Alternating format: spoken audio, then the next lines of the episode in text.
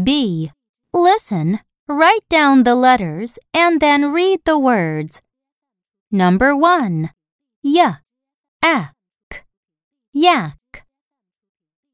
Y, ak, yak.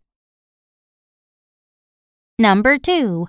S, ix, six. S, ix, six. Number 3. V, a, n, van. V, a, n, van. Number 4. W, I, g, wig. W, I, g, wig. Number 5. Up, up.